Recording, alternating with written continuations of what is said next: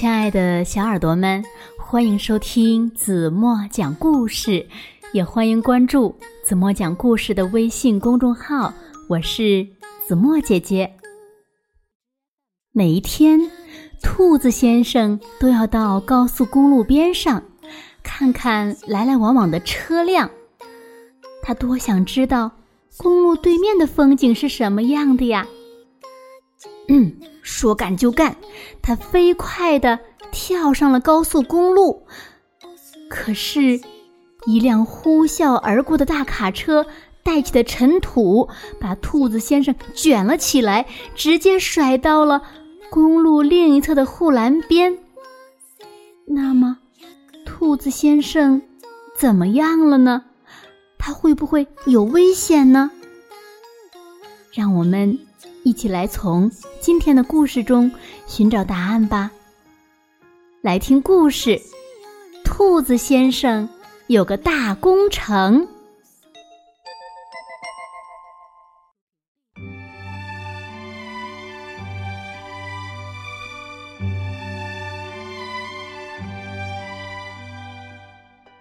兔子先生想到公路对面看风景，可是呢？却出了车祸，直接被甩到了公路另一侧的护栏边。他的腿呀一直疼，走路一瘸一拐的。哎呦！兔子先生感觉自己被什么东西绊了一下。你有没有长眼睛呀？有三条腿还走不好路？海狸兄弟哄笑起来。他们都在嘲笑我，兔子先生心里想。更糟糕的是，他发现自己的拐杖居然被狐狸给偷走了。把拐杖还给我！把拐杖还给我！兔子先生气呼呼的叫了起来：“没有拐杖，我没法走路呀！”伙计们，你们听到兔子的话了没有？一只獾。大声叫起来：“这只兔子需要它的拐杖，大家快来帮它呀！”话音未落，无数树枝就向兔子飞来，它只好赶紧向左右躲闪。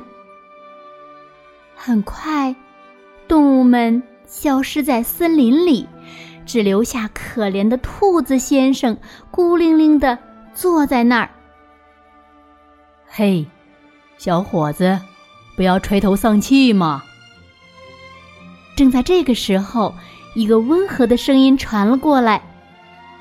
兔子先生转过身来，四处张望，在他的正对面有一只鼹鼠从洞里露出头。他们以前呀，也总是让我很恼火，因为我的眼睛不好使，但是。总有一天，他们笑够了，觉得没意思了，就不会再嘲笑你了。你好呀，我是斜眼鼹鼠先生，愿意做你的新朋友。让我先帮你找个真正的拐杖来吧。鼹鼠笑着说：“兔子先生很快就适应了他的新拐杖，走起路来虎虎生风。”谢谢你，我亲爱的鼹鼠先生。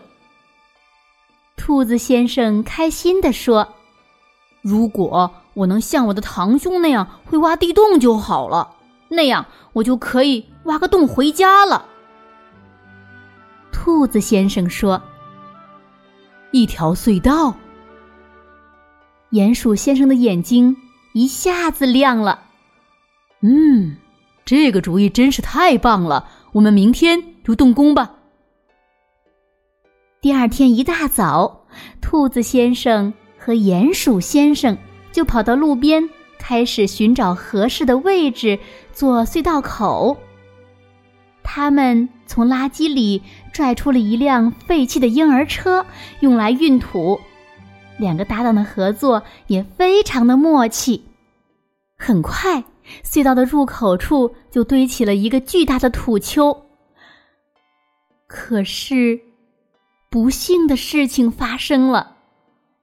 下午，就在兔子先生往洞外铲土的时候，洞里的鼹鼠先生突然大叫起来：“救命！救命啊！我们的隧道塌方了！”还好，鼹鼠先生连滚带爬，赶在隧道塌方下来之前逃了出来。看来我是没有机会再回家了。唉，兔子先生叹着气说。这个时候，欢的声音传了过来：“也许我们可以帮你们呢，我可是打洞的行家。”另外，海狸兄弟对木工也很在行呢。对不起啊，我们曾经嘲笑过你。海狸弟弟不好意思的道着歉。海狸哥哥在一旁补充说：“其实那不是我们的本意了。”新朋友们都这么聪明又友好，兔子先生开心极了。一眨眼的功夫，一个牢固的隧道口就出现了。大家齐心合力，一边工作一边讲故事，有说有笑。越来越多的动物带着工具加入了隧道工程的建设中。狐狸也跑来问：“你们在地道中需要光吗？我可以提供哦。”就连老鼠、松鼠。和野猪都帮了不少忙。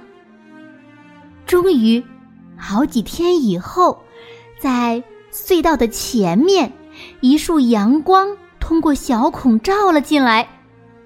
通了，通了，我们终于打通了！鼹鼠先生兴奋地大叫起来，兔子先生也激动得不得了。他拿起工具铲掉了最后一块土。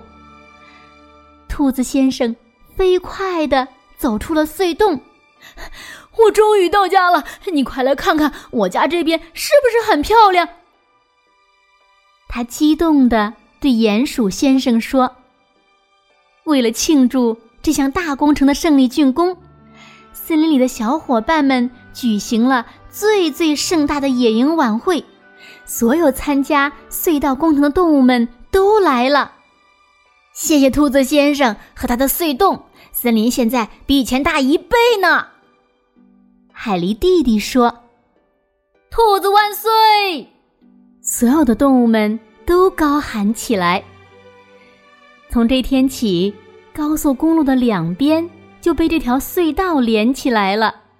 动物们经常穿过隧道去对面玩儿，特别是鼹鼠先生和兔子先生。每天傍晚都要相互拜访，可不是吗？白天发生的趣事儿呀，实在是太多了，他们都忍不住要和对方分享呢。好了，亲爱的小耳朵们，今天的故事呀，怎么就为大家讲到这里了？那今天留给大家的问题是：你们知道？故事中的兔子的大工程是什么吗？如果你们知道正确答案，就在评论区给子墨留言吧。好了，今天就到这里吧。明天晚上八点半，怎么还会在这里用一个好听的故事等你回来哦。轻轻的闭上眼睛，一起进入。甜蜜的梦乡啦，晚安喽。